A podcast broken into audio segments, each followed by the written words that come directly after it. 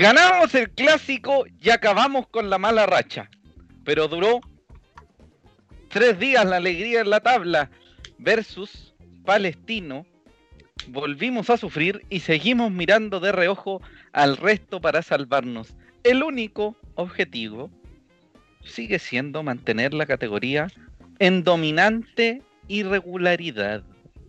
Señoras y señores, siendo las 19.48 recién, recién, 19.48.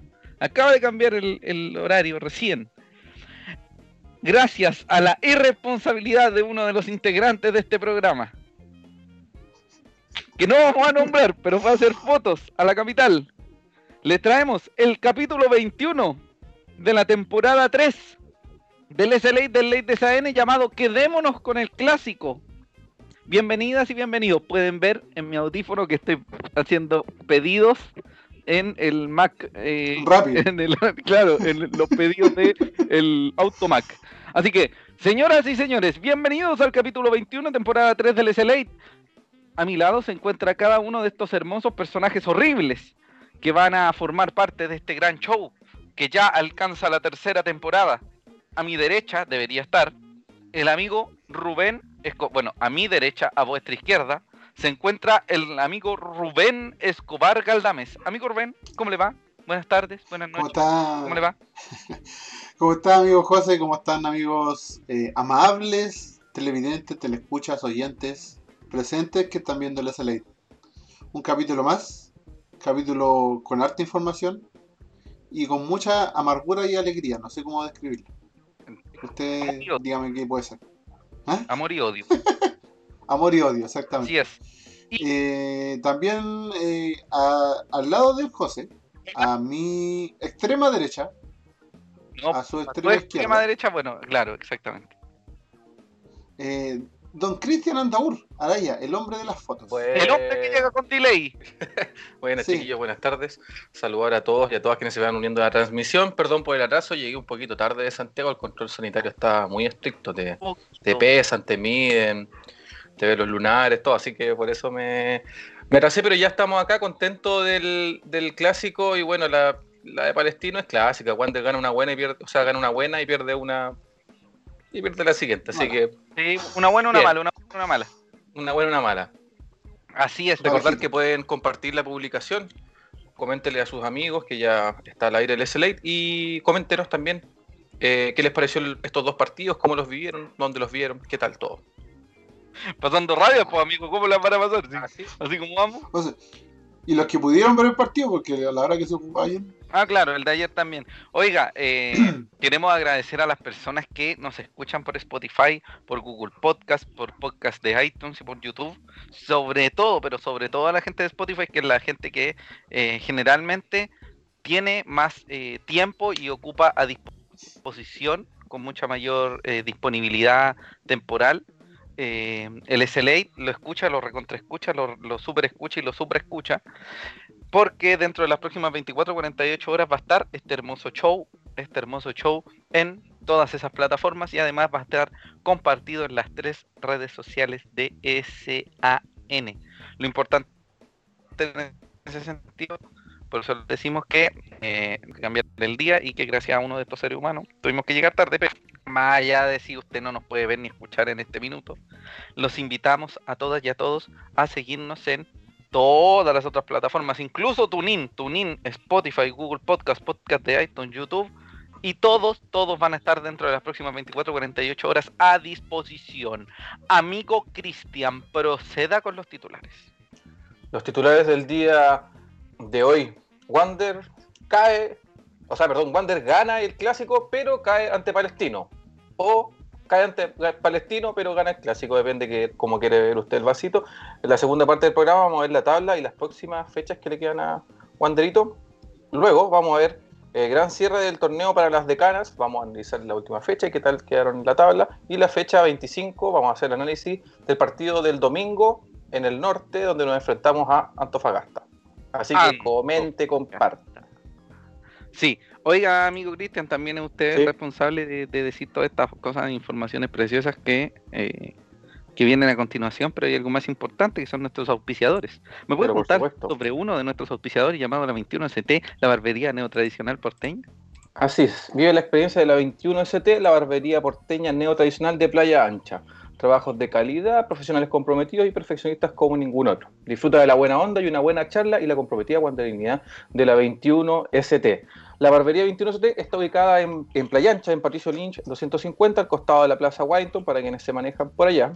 Eh, los muchachos tienen su horario de funcionamiento, pero por tema de, de pandemia, puedes buscarlos en Instagram y Facebook como la barbería 21CT y agendar tu hora. O en su defecto puedes llamar al, al, al número de que le administra la barbería, que es el más 569 93 86 35 97. Así que póngase de acuerdo y córtese el pelito para las fiestas que se vienen. Cortes el pelito, cortes el pelito. Veas de, veas bonito. Un abrazo a Rafa Pérez, el CEO de la 21ST. Eh, pronto nos va a cortar el pelo. Nos va a hacer un trabajo de barbería. Pero la maldita pandemia nos tiene a todos rapados, un poco rapados. Pero vamos inmediatamente con eh, el primer partido del, del fin de semana o de este semana extendida. El primer partido Sí. es ante Everton de Viña del Mar, el clásico porteño número 101 en primera división. Partido en el que ustedes van a estar en este mismo minuto disfrutando de las fotos de Cristian Andaura Araya, fotógrafo internacional, eh, nacional y todas esas cosas. Eh, um, bueno, fue un partido interesante porque, eh, sobre todo, Wanderers quería jugar en Playa Ancha y no se pudo jugar. Y era la segunda oportunidad en la historia de, de los clásicos, según tengo entendido, que se jugaba en Santiago. La primera vez fue con Everton de local en Estadio Santa Laura. Y en es. esta circunstancia especial, gracias al tema del rugby, del sudamericano de rugby, eh, tuvimos que jugar Wanderers en el Estadio Nacional, así que ambos equipos eran eh, visitantes en el máximo reducto del país. Eh, Sí. Wanderers tenía la obligación de ganar no solo porque la obligación per se de salir de la zona baja, sino que también tenía que hacerse responsable de una larga sequía de, de victorias en los clásicos desde el año 2013 cuando no lograba el triunfo. Otro lugar en el que también fue eh, local y también se impuso, que fue en el estadio Lucio Fariña Fernández de Quillota. Em, a grandes rasgos vamos a, a hablar un poquito del partido, pero lo primero es la formación, que fue una formación un poquito distinta, con un 1-4-2-2-2, eh, que ya no estaba acostumbrado el, el señor Ramírez, no nos tenía tan acostumbrado. Eh, Oye, pero esta gente está comentando cualquier cosa. yo, sí, Ya, yo te callado por lo mismo. Después, después vamos a leer eso. Ya. Eh, Wander se presentó con un 1-4-2-2-2. ¿Por qué le digo que es una formación inédita? Porque Santiago Wanderers, claro que sí, se presentaba con una línea de 4 y frente a Mauricio Viana, que era lo común. Si no jugara Viana, claro, estaríamos perdiendo todos los partidos. Eh, con Viana en el arco, Cerezo por izquierda, Alarcón con Dani González como los centrales y por derecha Mati Fernández. La variación sería que en el medio terreno se encontraría Miño con eh, Víctor Retamal como volantes de corte o incluso mixtos y un poquito más adelante, pero en eh, más pegados a la banda, Uvilla con Rotondi para dejar arriba a Ronnie Fernández con Enzo Gutiérrez. El problema que se generó eh, fue que no teníamos ningún volante ofensivo y eso fue importante al menos en el, el primer tiempo de- del partido ante el clásico rival. Amigo Rubén, ¿qué le pareció el, el primer tiempo de Wanderers? La verdad que de fútbol hubo bastante poco el primer tiempo, por ambos lados. Yo, por lo menos, encontré que fue un clásico bastante malo en su primera parte. Muy trabado, mucha, mucha falta, mucho roce. La verdad que poquito juego, no, no, no me gustó para nada el primer tiempo. No, no encontré- Como batalla de rap entre tartamú.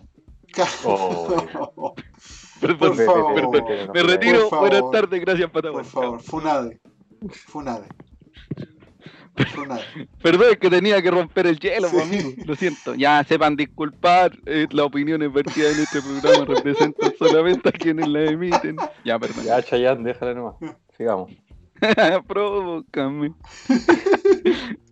Esto es porque tengo un micrófono de un solo lado con un audífono y parezco eh, de esas señoritas que responden en Entel. pero no importa. Amigo Rubén, proceda, ya no nos traemos. No, ya, como, como te decía anteriormente, un partido, primer tiempo bastante trabado, poco juego, poca llegada, mucho foul, mucho roce, bastante interrumpido. La verdad, eh, horrible. Amigo Cristian, usted que estuvo en el estadio, que tuvo la, la, fortuna de estar en ese estadio, eh, ¿me podría contar cuáles son sus apreciaciones a grandes rasgos de lo que sucedió al menos en la primera mitad? Futbolísticamente, bien julero como la mayor parte del, campeonato nacional, yo creo. El comentario técnico. ¿ah? Julero. Veis cualquier partido así al azar y son bastante malos, salvo, los de Católica, los de Calera, los de, ni los de la Española. Son bien pocos los equipos que juegan que juegan fútbol. Pero lo encontré entretenido, no sé por qué, yo creo que porque estaba ahí, porque igual estaba como tensa la cosa, la gente como que mm. se hace de gallo, estaba así, oh, ¿qué va a hacer? Sí, ¿Qué va a No pasó nada. Pero... Estaba como esa tensa espera de tratar de ganar un partido que ya se nos había muchas veces escapado. Claro, y nada, comentar que, oye, que es porfiado Ramírez, que no entiende que tiene que partir con un 10 y pone, pone a dos 10 de 9. Nada. Pone, tiene sentido. Oye, voy a aprovechar de leer los comentarios que nos han llegado. Dante Contreras dice, hola muchachos, aquí viéndolos con una amiga en la casa a la cual le mentí diciéndole que tenía Netflix y que cuando llegó le dije que íbamos a ver Slate. Saludos y gracias por arreglar la, alegrar perdón, la tarde. Dante Contreras no es el, no lo quiero dejar como chile como un amigo, pero no es usted, que le pegó un pelotazo a la profesora y está viendo el mismo. Slate de la, No era la profesora, era la, mm, inspectora. A la directora, no, a la inspectora, esta era la palabra. Sí. A la inspectora. Sí. O sea, claro, no si es, si es él.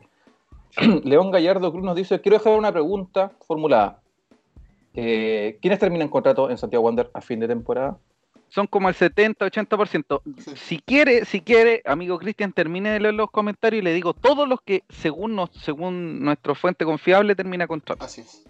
Y Eric Ríos nos dice, ¿Cerezo es malo o muy malo? Ya, vamos a inmediatamente a definir para que quede claro. Las opiniones vertidas en este programa son responsabilidad nuestra y la de las personas que comentan de ellos. Nada de esto se refiere a un ataque personal a ninguna persona que eh, ataque personal a ninguna persona valga la redundancia eh, que esté en el plantel que sea parte del cuerpo técnico. Esta cuestión es simplemente una conversación entre amigos y que la gente también además se incluye en este tema. Exacto. ¿Ya? No es ningún. Mira. No es un, un, ataque personal, sino que se comenta solamente en base a lo que se ve en la cancha, a lo, a lo que a lo que durante todos estos partidos, durante todo este campeonato se ha visto en cuanto al rendimiento de cada uno. No tiene nada que ver con ataque hacia la persona. Exactamente. Fuentes, Alarcón, eh, Matías Fernández, Bernardo Cerezo, Ronnie Fernández, Enzo Gutiérrez, Nest no, no, Canelón no, Mauricio Viana, eh, no sé si William Gama, Cebubilla, Eli García, eh, Ezequiel Luna, Marco Medel, Juan Pablo Miño, Gustavo Lararo, Luis García no, Luis García no, eh, Kenan Sepúlveda, Juan Soto, Carlos Rodolfo Rotondi, y eso. Y creo que Ramírez también, por el cuerpo técnico tenía esta. Sí, menos mal. Sí. Ah, pero, por favor. Un poco mayor, un poco más de precisión en el pero Respecto a la, a la pregunta de Eric Ría que se dice que Cerezo es malo, muy malo, yo creo que Cerezo es malo y siempre ha sido malo, pero en un momento de, del campeonato logró encontrar su su malitud, ¿cachai? Dentro de sus limitaciones, más que nada, como encontrar lo bueno que podía hacer, que era correr, tener garra, qué sé yo, todas esas cuestiones. Pero Cerezo ha estado más o menos, yo creo que en el 80% de las jugadas de gol en contra de Wander de las últimas. Yo creo que han sido en casi todos los partidos, por lo menos participan una. O si ya sea si pierde una pelota, lo que sea, está metido Cerezo. O, o su respecto a eso. Yo, yo, creo que también Ramírez tiene que ser lo suficientemente crítico de sus formaciones para decir, bueno, entonces, ¿qué hago? ¿Lo saco? Eh, de partida, ¿lo saco? ¿O eh, le pongo a alguien que lo apoye? ¿O pongo a alguien en su banda que también sea de corte, ¿cachai? Porque creo que la banda de él es la de Rotondi y también la de Cerezo.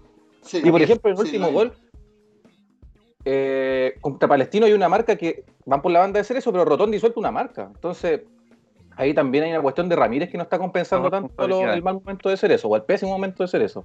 Ya, perfecto. Espérate, vamos a volver al tema del partido del clásico porque es importante cerrarlo o al menos dar ah, aspectos generales. que ganamos, así que no. Ah, hablamos, sí, en todo caso. hablamos de un primer tiempo horrible de ambas escuadras, pero con este tema de no tener volantes ofensivos nos vimos pésimos. Tal como en el partido con. Cosas, que ya son varias cosas de las que ustedes habían comentado. Pero sucede que eh, esta persona que ya habíamos nombrado previamente, don Bernardo Cerezo, eh, al tratar de salir ya en el minuto 45, 46 de la primera mitad, trata de salir jugando. ¿Sabe qué? Más que tratar de salir jugando, yo me, después me di cuenta de algo. Eh, Cerezo, lo que, lo que pasa con Cerezo es por momentos que eh, titubea para tratar de dar un paso, para tratar de reventarla, como que no lo hacen de inmediatamente. ¿Cachai? No es el primer, el, el, el, pensar accionar, y eso es lo que puede haber generado el problema. Pero más allá de eso, se sale mal, se entrega una pelota a mitad del área y la agarra un jugador rival y Víctor Retamán no tiene otra opción más que bajar al play. Básicamente se lo encontró y, tú, y, lo chocó porque no, no, más no pudo hacer. no había otro el, mismo, el mismo se da cuenta. Exactamente. Pero el, problema, el problema viene de antes, de la jugada, como decís tú, de, de, de Bernardo Cerezo, que, que no demora, titubea demasiado en, en, tratar de reventar, despejar, dar el pase, lo que sea. Y no le sale. Y no le sale nada, ninguno, ni lo uno ni lo otro. Entonces, todo eso provocó que, eh, lamentablemente, Víctor, que ya estaba molestado, se salvó de haber sido expulsado. Se salvó. Eh, provocar al penal que posteriormente eh, anota Juan Cueva.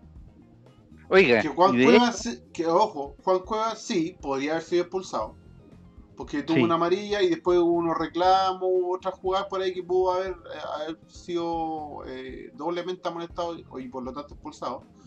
Pero eh, él no tiene la culpa. Mucha gente decía, no, si juega no debería estar en cancha y hizo el gol. Sí, está bien, todo lo que quieras. Es un arbitraje, pero él, claro, habla, otro punto del arbitraje. Mm. Pero eh, Cuevas no tiene la culpa de que eh, Wander haya cometido un error ordinario en la defensa para cometer para que haya pasado ese plan.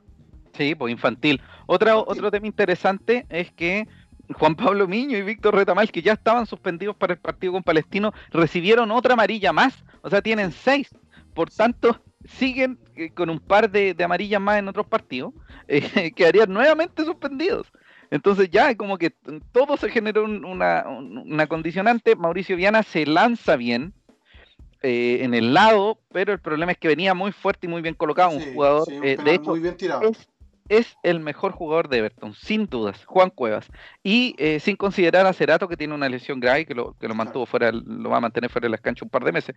empezamos con el segundo tiempo. Ya hay un cambio de el señor Miguel Ramírez elige hacer una modificación eh, y entra Marco Antonio Medel. Marco Medel que claramente cambió el rostro del partido, cambió eh, cómo se estaba viendo este Wanderers, que se veía muy eh, inconexo, cosa que ha sido súper habitual el último tiempo con, el decano.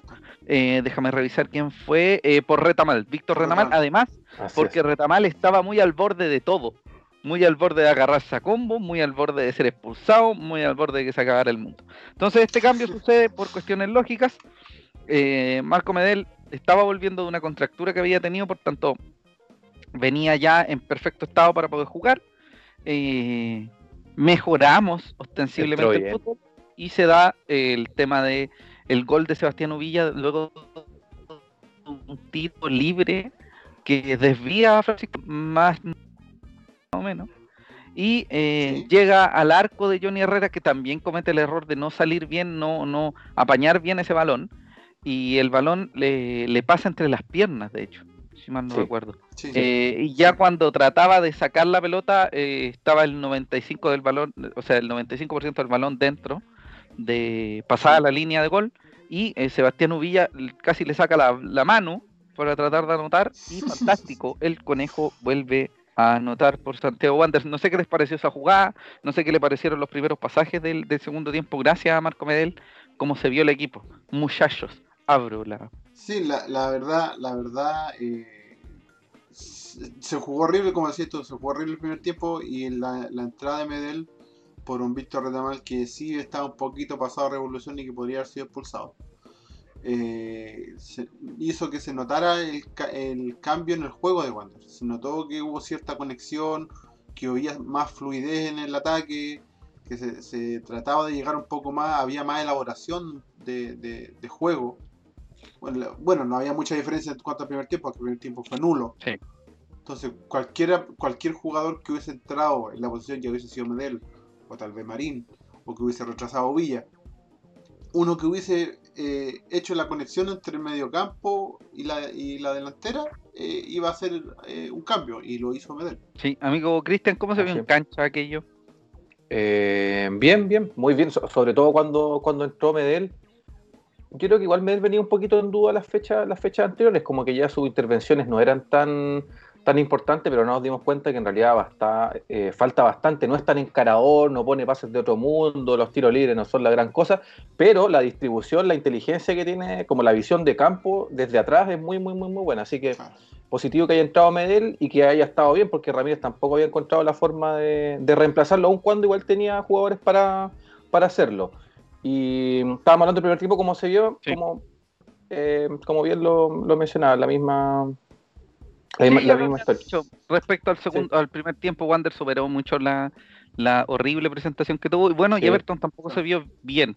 No, y Everton abandonó el, abandonó el partido derechamente Everton en un momento en el estadio y también se sentía desde la, desde la dirigencia de, de Everton, porque nosotros, prensa, estábamos justo debajo de la dirigencia de Everton, que era, que era un asco en realidad, porque lo estáis todo el rato escuchando estos gallos que hablaban y los de Wander estaban para otro lado y ya está cuestión de lo mismo, pero no decían nada, ¿cachai?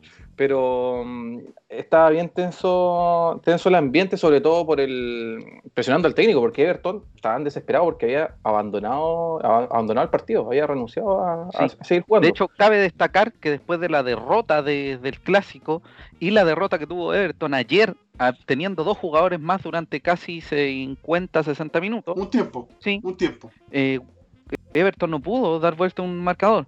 Digamos que Everton iba 2-1, hacen el descuento terminado, casi terminando el primer tiempo, y ya tenían dos jugadores más, y no fue posible reponerse a eso. Y eh, bueno, el clásico y esto, y la serie de partidos anteriores desencadenan la salida de Javier Torrente como técnico de Everton. Y fue confirmado hoy. Así que muy, muy interesante ese tema porque eh, tampoco es imposible que un técnico salga en medio de esta serie de partidos que se tienen que jugar. Así que un buen ¿Aló? ejemplo para que se entienda. ¿Aló? Claro, aló. Eh, bueno.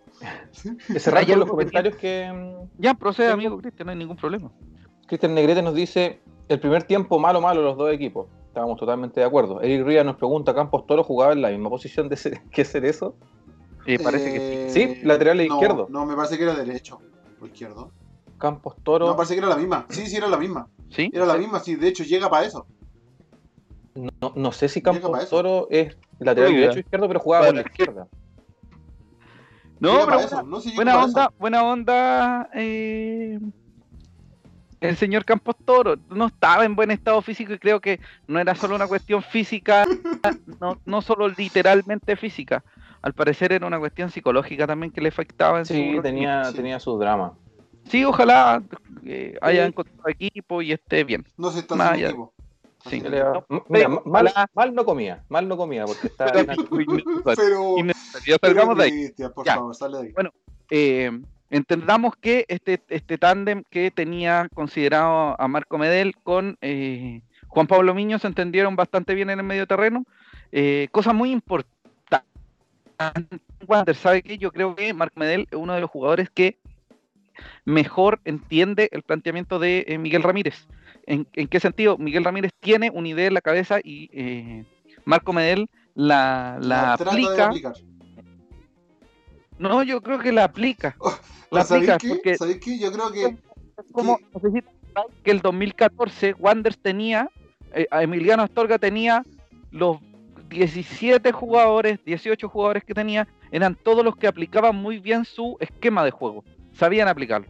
Eh, no sé si Miguel Ramírez tenga todos los jugadores que él quiere tener para demostrar futbolísticamente lo que él pretende en su mente, ¿cachai?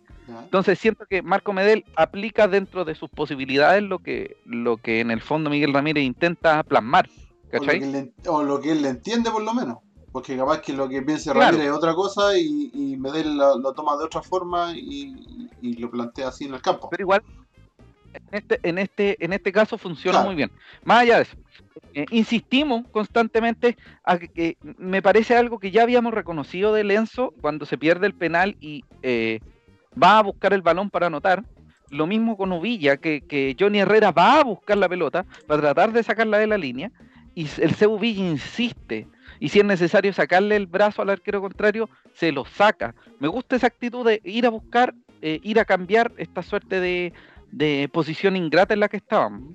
Eh, muchos nos dimos cuenta, como mencionaba Cristian, que, que Everton al parecer en algún momento como que soltó el partido, como que se deshizo del como partido. Que lo trató, como, que, lo como que dijo 1-0, aquí estamos. De hecho, en el primer, uno se da cuenta como empieza el segundo tiempo con un Everton mucho más tranquilo, esperando, con las líneas bien retrasadas, como con una actitud de cabro, este partido no... No lo vamos a perder, ya no lo perdimos porque había muchos jugadores que tienen experiencia y que saben lo que es jugar un clásico. Y, tampoco sería tan sorprendente que Wander hubiese votado el partido, que no lo hubiese resultado. Entonces, como por un lado sirvió y como para el otro lado no sirvió, son cosas que pasan. Bueno, segundo tiempo, insistentemente Wanderers al ataque, un Wander superior, y en el minuto 94 y tra otro momento que tenemos que reconocer muy importante de Ronnie Fernández, que a pesar de no... Antes de eso, José, antes de eso, disculpa que te interrumpa, me gustaría eh, comentar dos cosas sobre el partido también. Una es, viendo el tema del horrible arbitraje, esa jugada donde se iba solo Villa al arco y le corta la jugada por un foul previo a, no me acuerdo si fue a Miño, a Medel, no me recuerdo a quién fue. Ronnie. A Ronnie. A Ronnie, parece que fue a Ronnie creo que fue. Y que fue pero una falta de, tacto del árbitro. Obviamente después se vio el tema de, que había un offside mínimo, pero pero una falta de tacto, de, juego, de sentido de juego del, árbitro y del Rayman, de quien haya sido la, la, culpa, pero totalmente mm. eh, nefasto. Fuera, de lugar. Y lo otro es que yo, a diferencia tuya, si bien creo que Wander mejoró mucho el segundo tiempo, a lo que se había hecho, a lo horrible que se había hecho el primer tiempo, eh, no creo que haya sido tan incisivo o tan, eh, tan, no sé cómo, cómo decirlo, tan profundo. ¿Intente? Tan ah, profundo. si bien Wander mejoró y dominó gran parte del segundo tiempo, no fue tan profundo. Muchas llegadas no hubieron. Claro, no. no pero sí, la, pero, sí, pero sí controló el segundo tiempo. Sí, no, sí, el segundo tiempo es absolutamente nuestro. Bueno, para tratar de apurar esto, porque si no, no agregar, sí, agregar que cuando pasa lo de Uvilla quedó, pero la escoba en el estadio, la escoba, la escoba, la escoba. quedó, pero es que se paró la banca entera, se Ramírez se sacó la mascarilla, eh, Miño con Alarcón decían como terminemos esto acá, fue horrible, horrible, horrible. Y después revisando la jugada, ya volver a insistir que los arbitrajes son, son malos, pero yo pensé que lo que el error había sido que cortó la jugada aún anunciando un offside, porque el VAR es claro de que si se anuncia el offside, el árbitro no tiene que cortar la jugada, aunque él ve que esté un metro más adelante, no tiene que cortarla, y tiene que esperar que termine. Yo dije, ya, si estáis recién implementando un año y lleváis 10 años con que sentí una bandera y pitáis, ya tal vez fue un reflejo que tuvo, pero no respetó, lo cortó por la ley de la ventaja, porque la ley de la ventaja es una cuestión que yo creo que te la enseñan el día uno. El, no, le, no levantó la bandera el, no, pues no la levantó. Yo, pensé que la había levantado. Terrible. Debe ser el, de los peores árbitros del, y de hecho, de hecho campeonato. Sí, y muchos comentarios dicen lo mismo. En todos los partidos ese, árbitro que es Nicolás Gamboa eh, tiene problemas. Todos los partidos. Todos los partidos. Y Gamboa igual lleva tanto tiempo dirigiendo. Sí, sigamos, sí, porque si no nos vamos a entrampar. Eh, minuto 94, un pase del Chano Velázquez a Johnny Herrera, que no tenía ninguna trascendencia, relevancia, interés, importancia. Ronnie Fernández va a buscar el balón. ¿A todo esto de quién fue el pelotazo? con el balón. El Chano Velázquez. el pelotazo. El pelotazo. ¿Quién tiró el pelotazo? Porque el Chano Velázquez fue a buscar esa pelota. No, se lo, creo que es Johnny al Chano y el Chano se la devuelve. No, no, si fue un pelotazo de Wander. Pero bueno, un pelotazo en profundidad. No, porque si nos vamos a entrampar, nos vamos a entrampar en cosas chicas, amigo, y tenemos que hablar de dos partidos. Y ya nos pegamos mucho. Entonces, el balón se lo pasan al eh, del Chano a Johnny. Y Johnny eh, se da cuenta efectivamente que queda corto y le da un patadón a Wayne Ronnie Fernández que no ha podido anotar. Pero esto debe ser importantísimo. Esta debe ser la jugada más importante de Ronnie en todo lo que va de, retorno. No, no lo digo de modo despectivo, sino que me refiero a, la trascendencia que tiene esta jugada, más allá de que no haya marcado. Porque quizás si Ronnie hubiese marcado desde que volvió, perfecto, pero esta, aún no siendo el gol, es fantástica. Eh, y para ser súper realista, sí, para ser súper realista, si Ronnie hubiese ido a buscar el balón, o, si Johnny no hubiese ido a buscar ese balón, quizás ni terminaba el gol. Porque es el azar del fútbol. El tema es que bajan a, a, Ronnie y el 100% de los guanderinos que estábamos viendo ese partido nos da una taquicardia de la mismísima. Eh, saltando como 800, ya ni siquiera había corazón, eh, citando a todos los dioses del Olimpo, agarra el balón y lo pone Don Enzo Gutiérrez, que la semana anterior se había perdido un penal, se lo había tapado eh, Cano.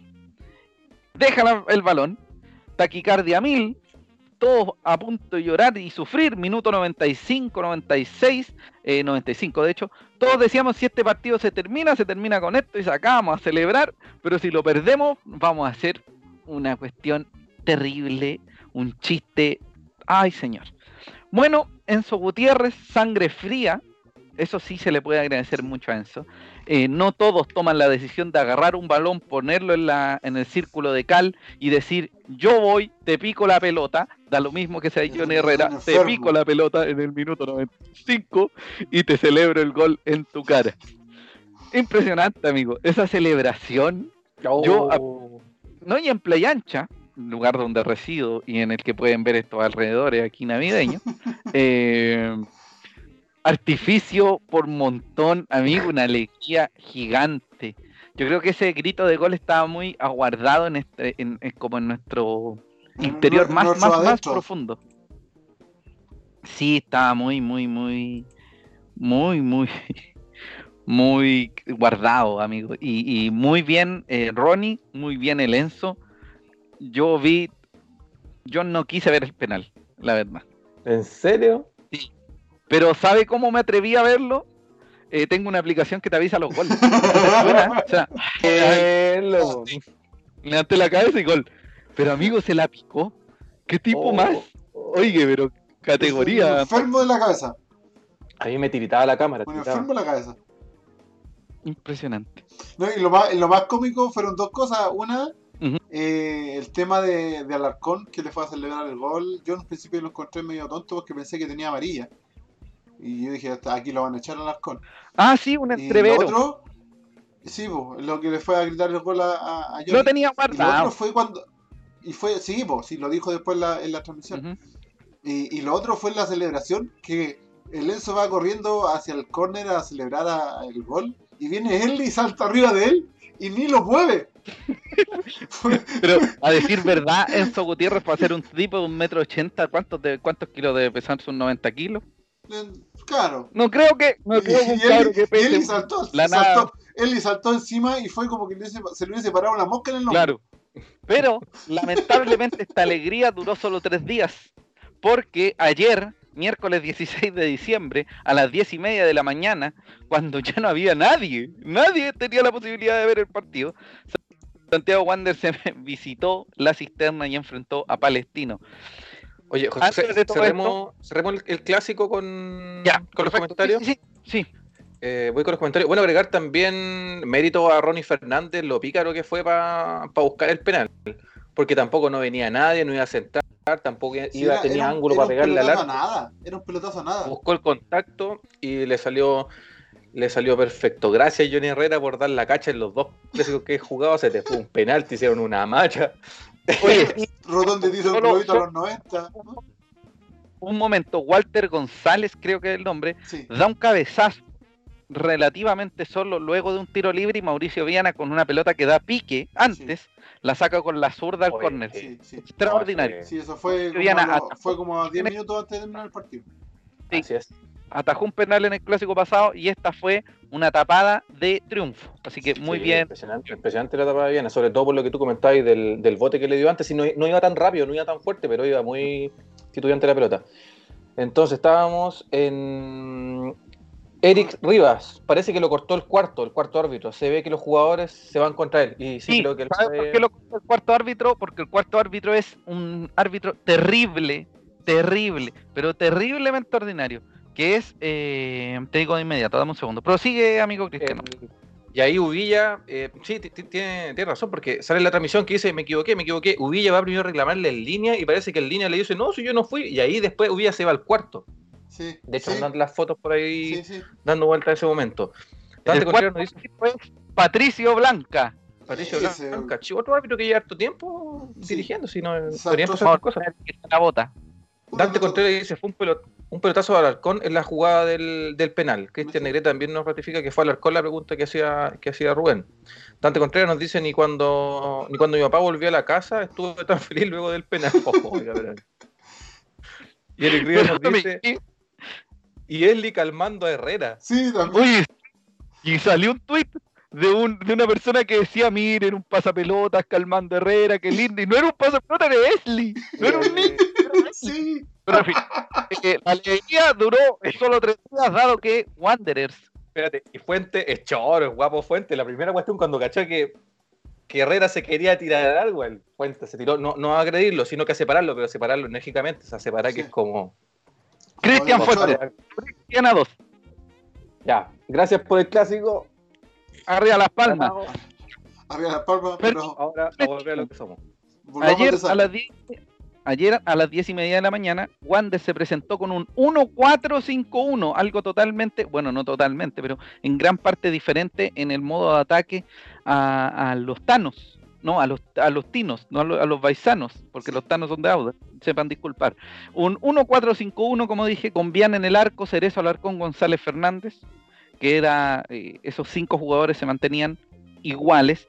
En este partido no íbamos a contar con Juan Pablo Miño ni con Víctor Retamal, así que estaba Luis García únicamente como corte.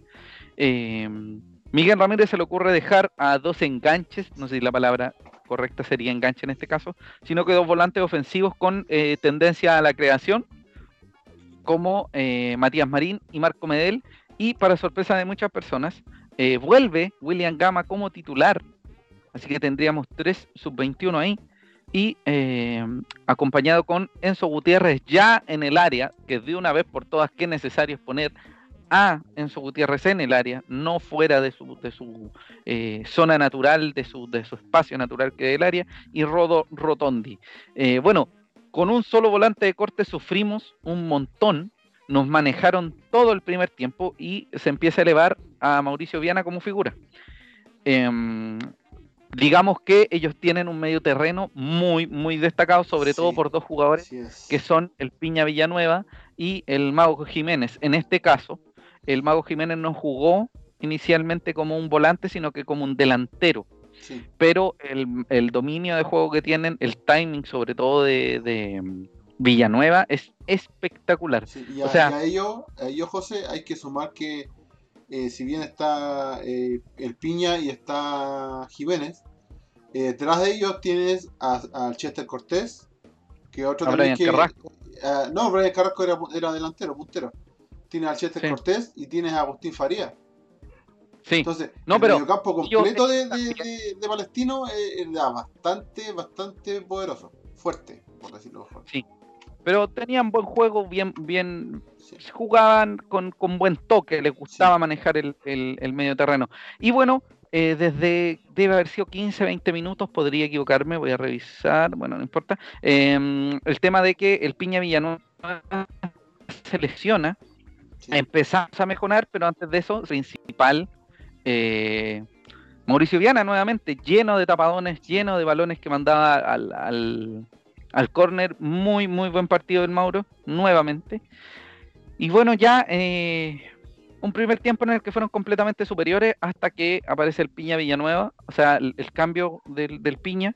Eh, Wanders agarra un poquito más el balón, pero pierde bastante, de todas maneras, intensidad. Seguían siendo dominadores ellos, dado que por decisión técnica, eh, el mismo Ronnie Fernández y eh, Sebastián Villa estaban fuera. digamos que Néstor Canelón no fue considerado en esta oportunidad porque tuvo una pequeña molestia física y no querían que se agravara, así que es muy probable que esté para el fin de semana, debería estar para el fin de semana. Y Eli García tampoco fue considerado, pero según tenemos entendido, por decisión técnica. Amigo Cristian, usted que estuvo y tuvo la oportunidad de ver el, primer tiempo, ¿qué le pareció a grandes rasgos? Eh, no, me pareció muy bueno el, primer tiempo. Creo que el 11 que paró, que paró Ramírez no era, el, era el más correcto, si bien había que cuidar al jugador, había que dejar que descansaran. Encuentro que sacrificó mucho poniendo a Marina ahí a gama, no, no por ello, sino que porque desarmó el, juego, o sea, sacó a, a Uvilla, que era un jugador muy importante en la, en la creación también, en salir desde el, desde el medio campo, y eso se vio, se vio bastante mermado en el juego. Y agregar una, un folclorismo que allá en el estadio el equipo estaba entrando por Andes, esa era la entrada del equipo, y lo iba a buscar una micro. ¿Sí? Una micro que lo llevaba un ¿Ah? camarín que estaba como unos 200 metros más adentro del, de la, de la cancha y era como paseo curso, entonces los jugadores se bajaban del bus entrar al estadio, después el venía a buscarlo y al cabañín. No, sí, eso, eso se notó que Wanders entró como por el, por el centro del, de la cancha. Fue un poco anecdótico esa entrada. Bueno, en el segundo tiempo, y tal como lo dijo Miguel Ramírez, ya estaba, ya estaba considerada la eh, no sé si el retorno, pero, pero los cambios ya considerados, Matías Marín salió para que ingresara Sebastián Uvilla y William Gama eh, salió para que ingresara Ronnie Fernández. Lo positivo que podemos seguir diciendo es el alto nivel en el que está Dani González, que también nos permite tener minutos sub-21 para sumar, para no pasar sus obras en ese sentido. En el segundo tiempo nos vimos un poquito mejor, yo creo, e hicimos bastante daño y tuvimos mayor intensidad el gol de Francisco Alarcón que, llega a los 61 minutos, luego un córner, un gol, eh, me van a disculpar esta expresión, pero bien cuchufleteado, le digo. Le pegó como con la nuca. Bien chaya. Sí, le pegó con la nuca y bueno, no nos vino para nada mal. Pero eh, seis minutos después vendría el señor Carrasco para aguarnos la fiesta después de un error defensivo eh, y un golazo en realidad, fue un muy buen gol que Viana no tuvo mucho que hacer. Y luego Benítez, que fue una de las figuras del encuentro, en el minuto 75 respondieron a este a este Wanders que estaba muy muy eh, vertido en ataque. Y, con algunos errores defensivos que, que, nuevamente caen por la banda, sobre todo por la banda de Bernardo Cerezo. Entonces ahí nacen nuevamente una serie de críticas en contra de, del lateral izquierdo wanderino que, lamentablemente a veces se pasan un poquito de la raya respecto a la falta de respeto. Podemos hablar de, temas futbolísticos acá, podemos decir que el, que el señor eh, se puede estar jugando bien o no jugando bien, pero eh, lamentablemente esta cuestión es fútbol y hay que mantenerlo en la, en la línea. En el ámbito del fútbol, claro. Sí, yo debo haber leído un comentario, ¿por qué no se mata? Como que amigo. Entonces, no, no, pues, ¿cachai? Como que superan un poquito la línea. Pero sí, eh, eh, yo encuentro que, el desempeño de Bernardo Cerezo en este partido no fue muy bueno, pero después les voy a comentar algo al respecto que, es para cerrar ya todo esto. Bueno, no pudimos hacer más. En el, en el gol que le hacen, en el segundo gol que nos hacen, Viana tapa, pero no alcanza a mandar el balón afuera. Eh, y en el fondo queda de todas maneras rebotando hacia el arco y no, no fue posible hacer mucho en contra de ello. Eh, y ya cuando estaba terminando el encuentro, Wanders intentó, intentó, pero no alcanzó para igualar las acciones en el marcador. Eh, estábamos todos ya en el área rival, en un tiro libre que nacía desde el medio terreno por el lado izquierdo.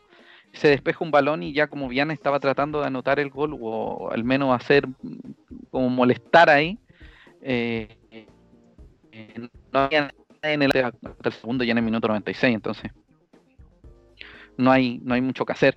Eh, no sé qué le pareció a usted, amigo Cristian. No le pregunto a usted, amigo Rubén, porque conozco que le fue un poquito difícil poder ver el partido, entonces. De hecho, solamente, lo, de hecho solamente lo escuché, entonces, eh, con los comentarios que me haces tú, más un poco el resumen que estuve viéndolo eh, hace un rato, sí, coincido. lo mismo por dos, como diría un meme por ahí. Lo mismo por dos, ¿viste? Amigo Cristian, ¿usted alguna cosilla ya para cerrar estos partidos? Sí. Bueno, menos, mal que lo escuchaste nomás. Eh, fue un partido. fue un partido ahí, ahí nomás de Wander. El segundo, yo creo que el gol, el 1-0, salió casi de la nada. O sea, una pelota detenida, un le- le- Alarcón con Pachorra llega, le golpea con, con el hombro y mete la pelota. Pero Wander se vio, se vio bastante mal y en realidad era como una crónica de una muerte anunciada. Era un equipo que estaba proponiendo. Palestino se veía más descansado, mucho más de- descansado porque Palestino volvía más rápido. Wander y el calor también influyó bastante. Eh, además del cansancio y, y el calor que, que había en Santiago, que era impresionante. Eh, se notaba en la vuelta de jugadores que son buenos para correr, como Cerezo, Fernández, que estaban un poco más lentos en, la- en las vueltas. También sabía que Uvilla, por ejemplo, que Ronnie Fernández también estaban como que le había pasado la cuenta un, un poco tener tantos partidos seguidos. Eh, pero nada más que hacerlo, o sea, claro, nos dan vuelta el partido súper rápido, tiene la, tiene la capacidad palestino de reaccionar y Wander no, no pudo hacerle, no pudo hacerle frente, así que ya estaba nomás. Sí. Hay temas eh, que, que atención, Cerezo y Alarcón con cuatro amarillas. Ya el retorno de. Juan Pablo Miño y de Víctor Retamal, al menos a, a la citación probablemente. Eh, Miguel Ramírez hace dos cambios, pero no realiza más modificaciones. Al igual que en el partido, en el clásico solo hizo una, que fue eh, Medel, si mal no recuerdo, ¿cierto? Me dé por Sí, retamal. sí, Medel por Retamal y acá hizo Uvilla Ronnie por Gami Marín. Sí. Eh, ¿Seremos tan corto el plantel porque no se, no se alcanzaron a traer más incorporaciones?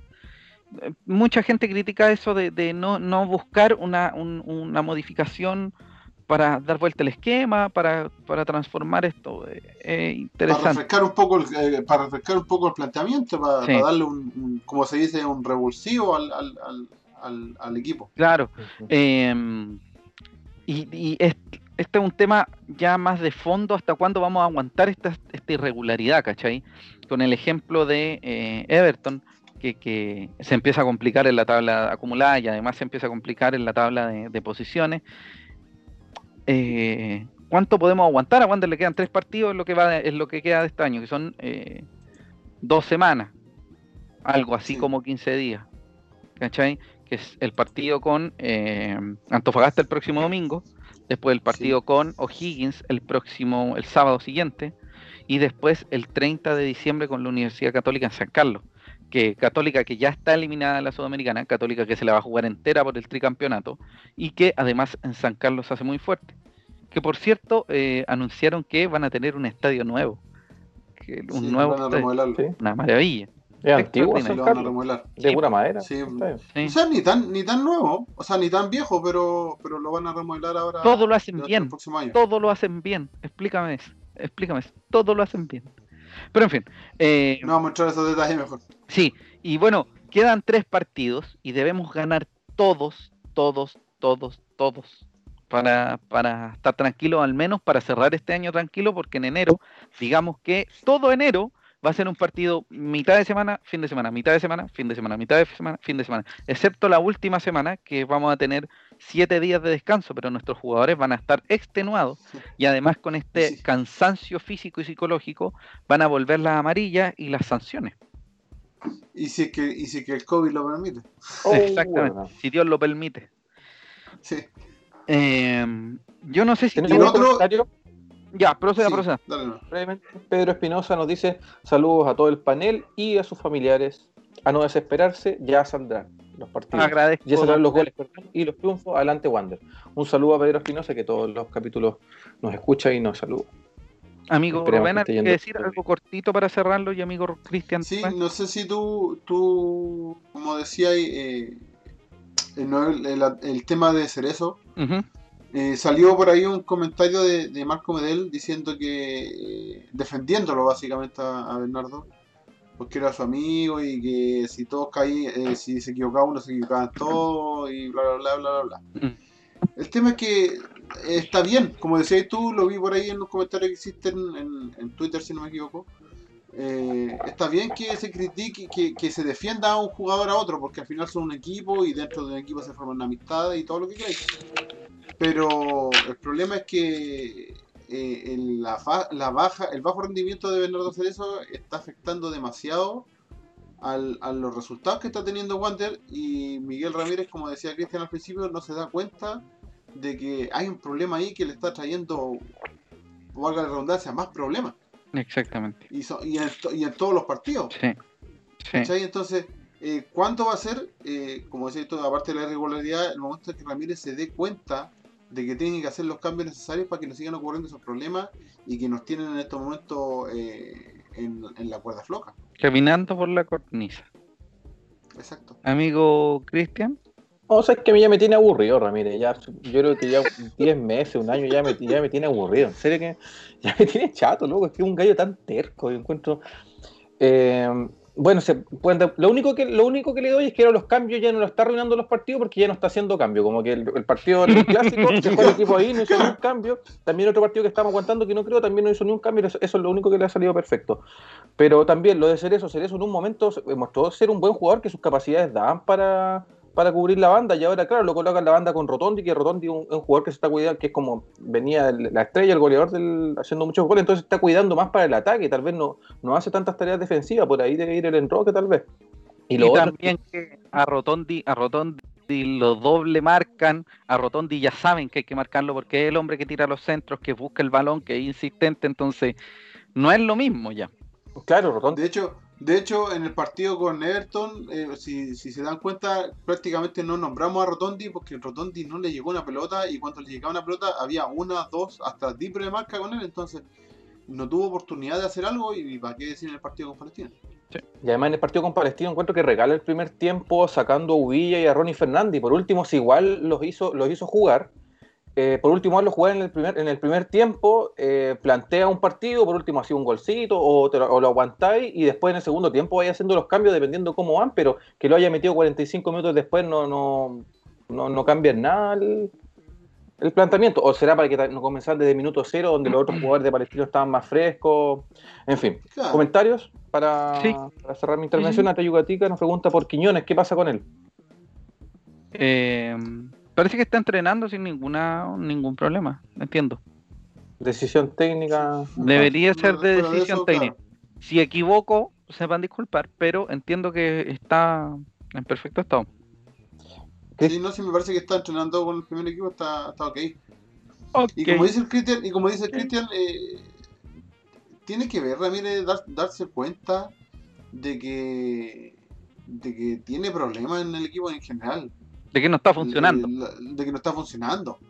Los esquemas que plantea, por ejemplo, el partido con Palestino, que ya está bien que no tenga que entrar ni ni, ni Uvilla ni Fernández, pero así entrar a Medellín y a Marín, así entrar a 2-10, 2-10 entre comillas, ¿para qué? Si no tení, si no, cuando Wander se ha visto mejor, es cuando tiene a dos volantes de contención, no dos volantes de creación. Mm. Entonces, si no tení, busca, busca, trata de ver otra forma, pero no invente formación, invente esquema, cosa que al final eh, los jugadores terminan confundiéndose entre ellos mismos. Sí. Eh, en, el primer- en el partido con, con Everton fue, que estaba Ronnie y, Y Enzo. Enzo. Gutiérrez. Bueno, y en, el- en, el- en este partido también. en este partido, pero que, claro, en el segundo, pero en el segundo tiempo. Eh, pero es lo mismo, o sea, eh, eh, te ponía a inventar esquemas, está bien, a lo mejor no tenía un plantel tan amplio, también culpa tuya, porque no conformaste bien el equipo, O del- de la Eh, dirigencia, porque no. o de la dirigencia, no que no le pudo traer lo que, lo que pidió. Mm. Eh, pero el punto es que tenéis que buscar la forma de, de- de revertir la, la situación, Situación. de revertir un partido adverso, y no lo está haciendo, y todos los partidos veis un cambio, dos cambios. Mm. Viejo, tenéis cinco cambios para hacer, ahora hay cinco cambios. Bueno, O sea, vamos a cerrar. no te estoy pidiendo, tema de- no estoy pidiendo que hagáis los cinco, pero hace Algo más. más, po, Sí. Vamos a cerrarlo porque ya nos, nos pasamos en el tiempo. Eh, Sí. Creo que hay una cuestión que hay que poner mucha atención que, que tiene que ver con el, el estilo de juego de Ramírez y que se repitió en San Luis también, que él tiene un exceso de intensidad, que siempre trata de ir a buscar el partido y no está mal eso. Eh, pero sí, este exceso de intensidad termina afectando los partidos porque no hay en algún momento eh, esta baja, estos cambios, que bajarle los cambios al partido, detener el balón y, y aguantarlo, si es necesario. En este caso, Wanderers necesitaba aguantar. Con el gol de Alarcón, tenías que colgarte del arco si era necesario. Eh, en otro, en otro, eh, en- con otro cuerpo técnico, quizás con el gol se cerraba el partido y no entraba más palestino. Te ponías con doble línea de cuatro o una línea de cinco y una línea de cuatro eh, eh, y cerraba cerraba y se acababa el partido.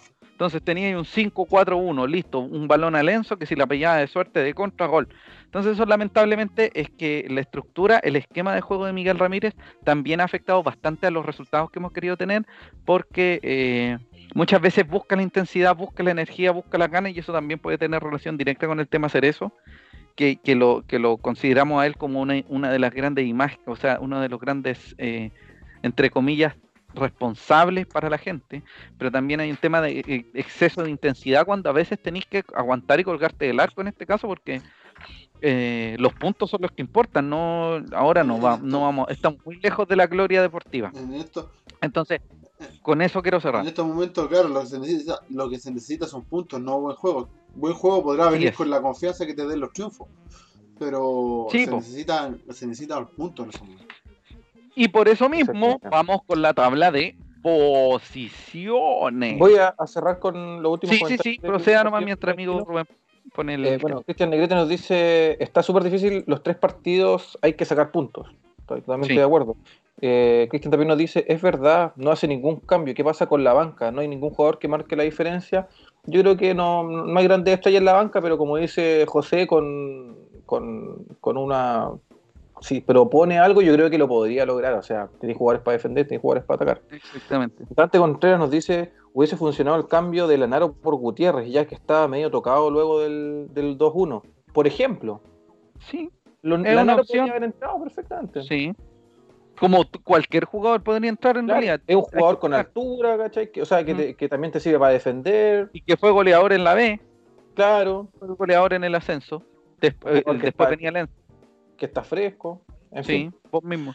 Em, vamos con la tabla de posiciones. Recordemos que descienden dos equipos eh, que son los últimos de cada tabla y se define en un partido entre los dos penúltimos el tercer descenso. Wanders está ubicado en la decimocuarta posición en ambos, en ambos eh, partidos. Esta tabla de posiciones en la que estamos hablando está hecha el jueves 17 de diciembre, antes de las 20 horas, después del partido entre Serena e, y mm, Universidad de Chile, que sucedió hace un ratito. Fue empate a cero.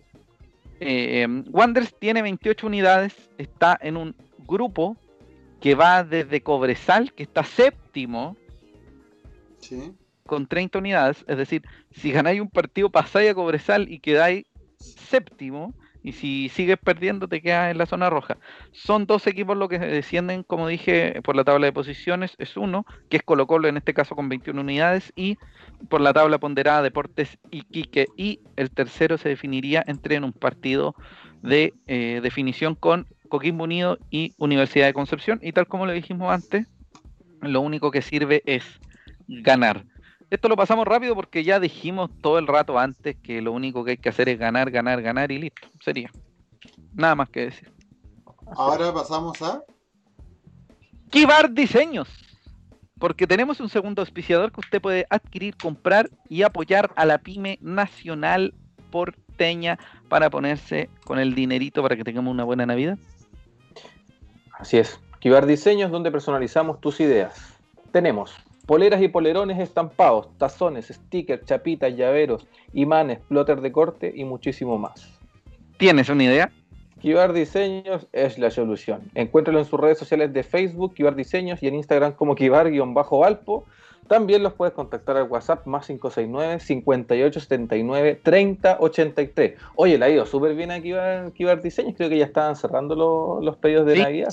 Pero y además tienen hartos productos bien, bien interesantes para, para lo que se viene de resto de año, estas dos semanitas que quedan. Y además el próximo año siga apoyando a la pyme local.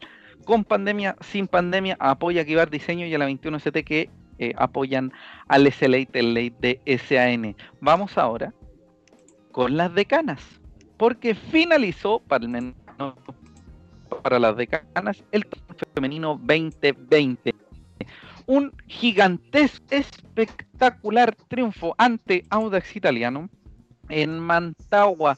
Las chicas, las muchachas, las decanas se impusieron por 5 goles a 1 a Audax Sportivo Italiano, uno de los buenos equipos que tiene, como en esta suerte de gama media, por así decirlo, de, equipos de, del fútbol femenino. La Rebe Fernández, Catalina Boye, eh, Yamila Pérez, nuestra capitana, por dos de penal, también estuvo presente. Y Constanza Hidalgo, que qué maravilloso torneo tuvieron las decanas, qué gran torneo tuvieron las decanas.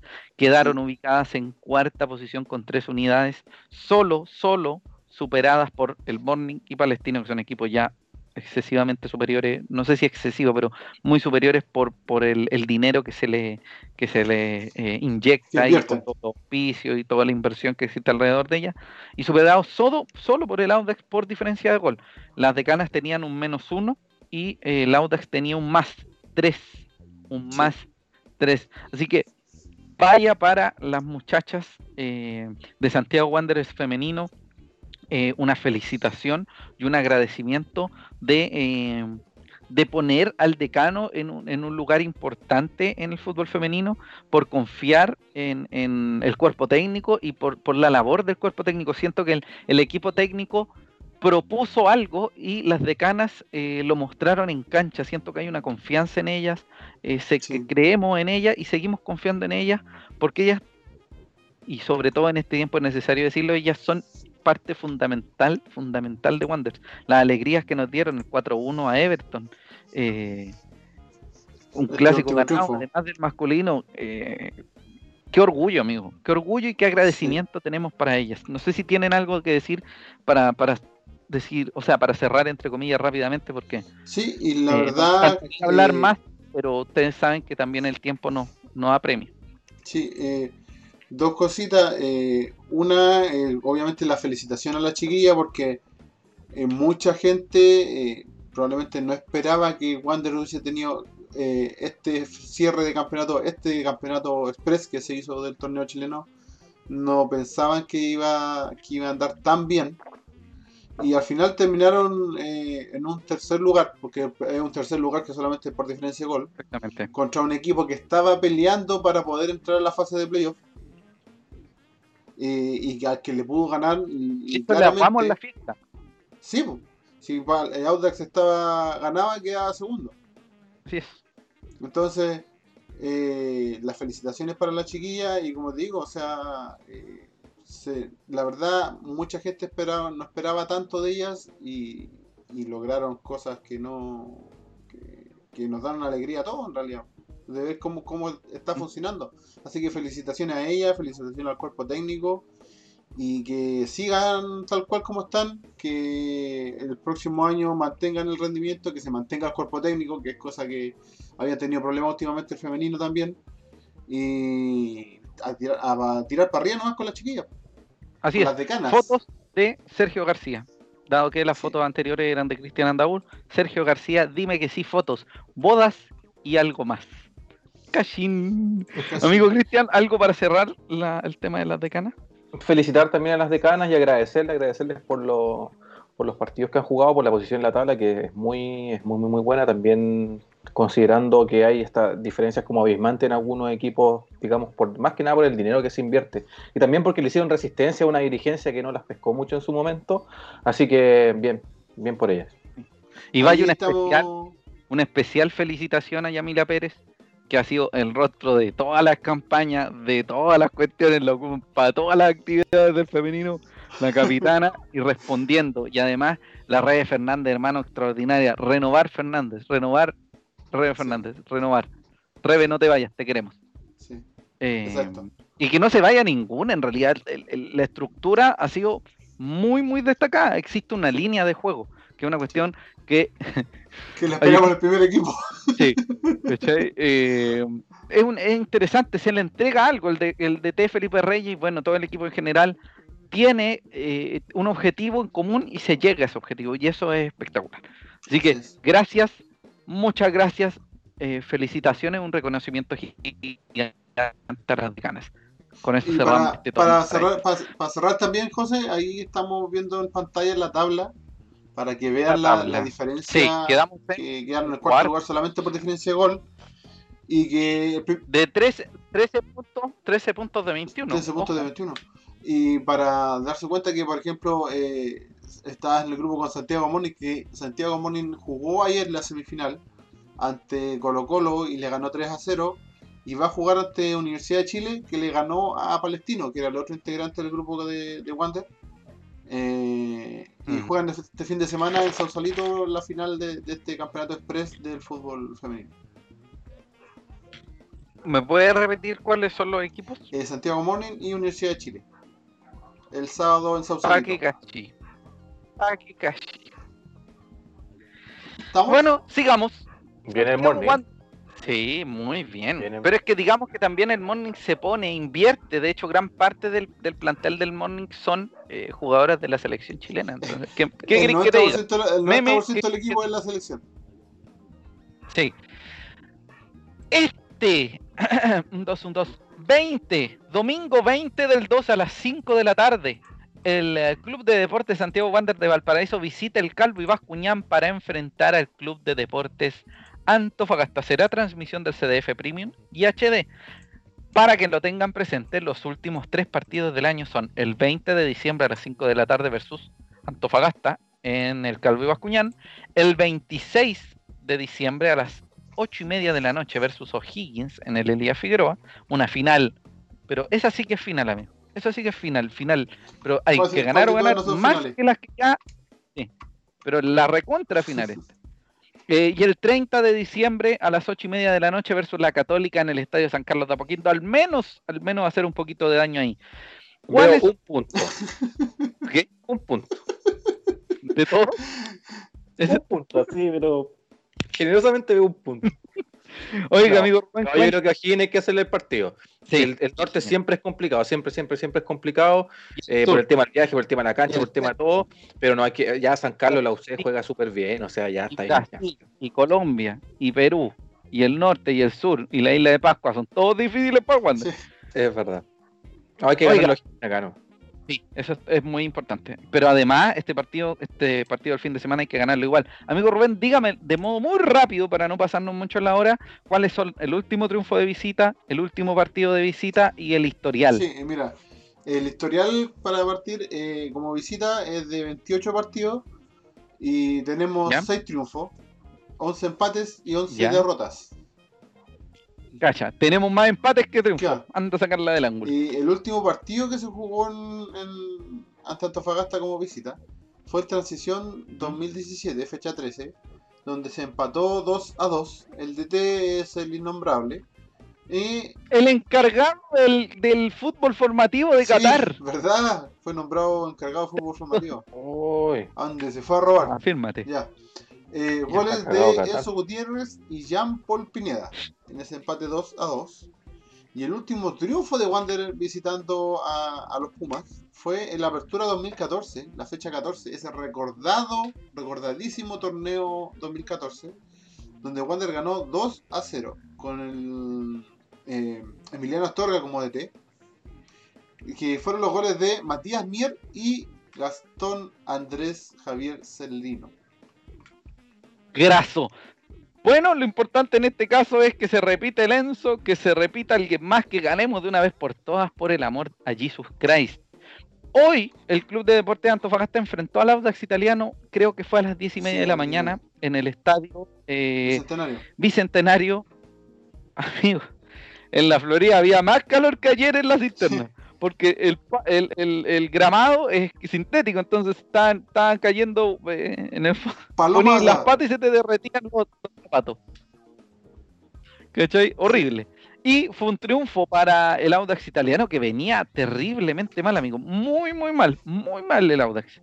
Eh, y volvió a los triunfos y eso nos empieza a preocupar a nosotros porque nosotros creíamos que se iba a trabar Audax y nuevamente vamos a tener que remar Sí. ahí con, con más brazos que Hulk. Eh, y bueno, Antofagasta un buen equipo que tiene un nuevo cuerpo técnico encabezado por el señor Tito Tapia luego de la salida de Héctor Almandos y que se presenta, se va a presentar este domingo en el Estadio Álvaro Puñán en la- así que y en la quinta posición y ojo y mm, Antofagasta lo que tiene lo que tuvo de positivo es que sumó mucho en la primera rueda hasta que se tropieza con Wanderers en Playa Ancha y ahí se Sí. empieza a ir de nuevo al demonio y empieza a tropezar, a tropezar, a tropezar y, ahí cae la lleva la salida del señor Armandos y luego de la salida del señor Almandos, como les dije, volvió, llega Tito Tapia y se, se presenta hoy y recibe una goleada bastante abultada por 3 a 0. Para que lo tengan presente, vamos a hablar solo de este último partido porque eh, la formación de Tito Tapia va a ser muy similar a eso mismo. Em, hay tres jugadores muy conocidos por, por los guanderinos que son eh, Adrián Cuadra, eh, Carlos Muñoz y Ariel Uribe, tres exjugadores del Decano. Em, y tres jugadores muy talentosos que vistieron la camiseta. Ariel Uribe, muy talentoso. Ignacio González en el arco, Peña y Lillo, por izquierda Mencia con Ampuero como central y por derecha Nieto en medio terreno. Adrián Cuadra, un conocido nuestro. Freitas, el ex Everton, igual que Peña y Lillo. Y eh, Beloli en el. Bello, no, Eduardo Bello. Bello. ¿Por qué dije Beloli, amigo? Es que, es, que la, es que la formación que tiene en la pauta parece como Belloli. Sí. Eh, Eduardo Bello. Beloni. Eh, Beloni. el, el, el, Checo bueno, vamos de nuevo. Entonces, González, Peñailillo, Mencia, Ampuero, Nieto, Freitas con eh, Cuadra. Qué, eh, interesante que Freitas es el hijo del exjugador de Everton y además Freitas jugó en Everton. Y con Cuadra, un, medio terreno de la quinta región. Un poquito más arriba, Bello con eh, Flores y Ariel Uribe, que tuvo, que tuvo algunas. De hecho, empezó el partido, da un balonazo de distancia y golpea en el palo. O sea, avisó apenas empezó el partido y el Chuck Uribe casi no casi la nota al, al Audax. Y arriba Figueroa como un 9. Después entró eh, Carlito Muñoz y Felipe Flores, que también son jugadores eh, que son conocidos en el ambiente, además de Carlito Muñoz per se, porque le tenemos un cariño muy profundo a Carlito vuelve. O no sé si sea buena idea que vuelva si estamos llenos de delanteros pero igual te queremos mucho, Carlito. Eh, y Felipe Flores, que ha tenido algunos partidos bien, bien llamativos. como dijimos, Antofagasta viene en los tumbos, pero tampoco con tantas derrotas. Hoy fue goleado, pero la fecha 23, la fecha pasada, le gana 2-1 a Huachipato. La fecha 22 no se juega por el partido, o sea, dado que Coquimbo está participando en la Copa Sudamericana. Empata con Palestino, cae con la Universidad Católica, pero por 5 a 3. Tampoco es tan de mirar en menos un 5 a 3. Eh, y empata con Everton, un 1 a 1. Entonces, Antofagasta no es un, mal equipo, tiene muy buenos nombres y además su objetivo, el objetivo en este caso es alcanzar nuevamente una Copa Internacional. Eh, en ese sentido me interesa conocer las fortalezas de Deportes de Antofagasta, amigo Cristian, usted que se dedica a estas cosas. Sí, las fortalezas de, Antofagasta son que tienen salidas rápidas, y una delantera que tiene buen y un mediocampo ofensivo que tiene un buen juego asociado, es decir, que cuando están en, defendiendo llegan en muy pocos toques al otro lado del arco. Y al llegar allá también pueden llegar, llegar jugando al área, han habido varios goles y, jugadas importantes de ese, de ese tipo. Llegan por juego aéreo, por centro, ya sean jugadas o pelotas detenidas muy bien, tienen buenos, buenos cabeceadores y como tú bien decías, han, han tenido buena actuación en los últimos partidos, también relativamente bien ubicados en la tabla y, y por lo menos los números les ha ido, les ha ido relativamente bien. Eh, hay algo interesante que, que, es muy parecido a lo que pasó con Curicó Unido. Son dos equipos que eh, bajaron el rendimiento, que, que Wander por, por, por, muy buena actuación del decano, eh, Wander se pudo imponer a, e, a, ellos en playa ancha y que vinieron en, en franca bajada, entre comillas, eh, durante las últimas fechas, pero a pesar de eso, como ellos tuvieron la oportunidad de sumar previamente, eh, eso les permitió en el fondo eh, tener una suerte de base de, puntos, claro, un colchón de puntos que lo hace todavía mantenerse en la parte alta de la tabla. Entonces lo importante fue que ellos mantuvieran esta suerte de regularidad para eh, no pasar tantas zozobras, porque en este caso con cinco o seis partidos perdidos, supongamos, ellos no sufrieron tanto porque sumaron mucho al principio. De hecho, eh, estaban, peleando, peleando los primeros lugares en la, primera parte del torneo. Sí. Ah, Distinto de Wander, que nosotros no teníamos un colchón, teníamos un trapito. Gracias, Pataguay. Gracias, Pataguay. Me retiro. Oiga, amigo Cristian, ¿y cuáles son las debilidades del deporte, Club de Deporte Antofagasta? Tienen marcas débiles, principalmente eh, por zona, que descuidan en los centros ya sea de jugado de pelota detenida, la han convertido, la han cabeceado así y han tenido unas faltas, em, digamos, bastante grotescas, no faltas de, de foul, sino que de fuerza en la marca. Le han convertido fuera del área y le han disparado también muchas, muchas veces, que es incontable en los últimos partidos, por falta de precisamente ir a cerrar a los jugadores, es decir, algo que podría probar Wander, probar desde afuera, ya que los jugadores, más que nada de la segunda línea, digamos, la contención, no cierran a quienes están perfilados para el arco. Sí. Los dos últimos penales han sido raros, errados, uno lo tiraron afuera y otro se lo taparon, pero igual convirtió por rebote, pero están ahí más o menos eh, dudando los, los, delanteros que están, que están tapando. Muy importante lo de fuera del área. Hoy dos de los tres goles fueron así con, con Audax. Sí. señor. Y dos buenos goles, ¿ah? Dos buenos goles. Eh, me llama la atención también y una suerte de, envidia de que Audax tuviera dos jugadores muy destacados que tuvo la B ahora ahora jugando por su por su escuadra y no creo que sean jugadores tan caros y que están destacando están destacados eh, uno es eh, déjame buscar los apellidos porque no me voy a acordar sí uno es Montesinos y el otro, el otro es uno que jugaba en San Felipe, pero la verdad es que no te voy a. Ah, sí, sí, sí, no, me recuerdo el apellido, pero sí, sí. creo que sí. Em, sí. es que no sabría decirte porque me, voy, a, me voy a pegar un, una, sí, un carril. Pero hay dos jugadores de la B, uno que jugaba en San Felipe y el otro que jugaba en, en Deportes Melipilla, que, que son importantes.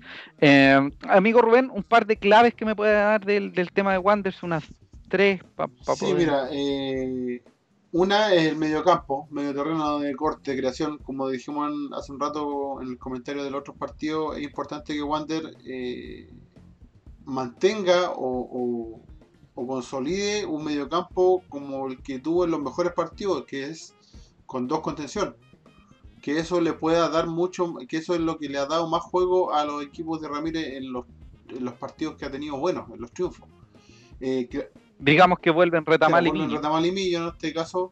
Así que, por lógica, que la que menos tiene Ramírez es lógica, eh, por lógica debería ser Alarcón y Miño en la contención para que jugara en este caso Medel o Marín o el que sea como posible en canche. Eh, claridad en la defensa. Yo veo difícil, yo veo difícil que juegue, yo veo difícil que vuelva García. Yo creo que la actuación que ha tenido Alarcón con, con, González ha sido muy buena, así que yo creo que vuelve a retamar con Miño, o al menos solo Miño. solo Miño. Claro, pero, pero lo ideal sería que mantuviera esos dos de contención, que es donde mejor se ha visto Wander en el, último partido. El otro es en, las bandas, eh, como ya lo hemos comentado a lo largo de este programa, eh, hemos tenido muchos problemas con la banda, sobre todo la banda izquierda.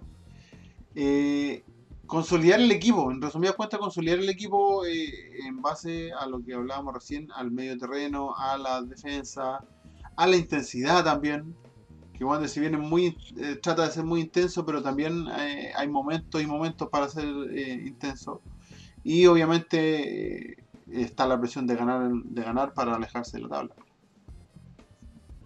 La presión de ganar. Así que este domingo, 20 de diciembre, desde las 5 de la tarde, en el canal del fútbol Premium y HD y el estadio.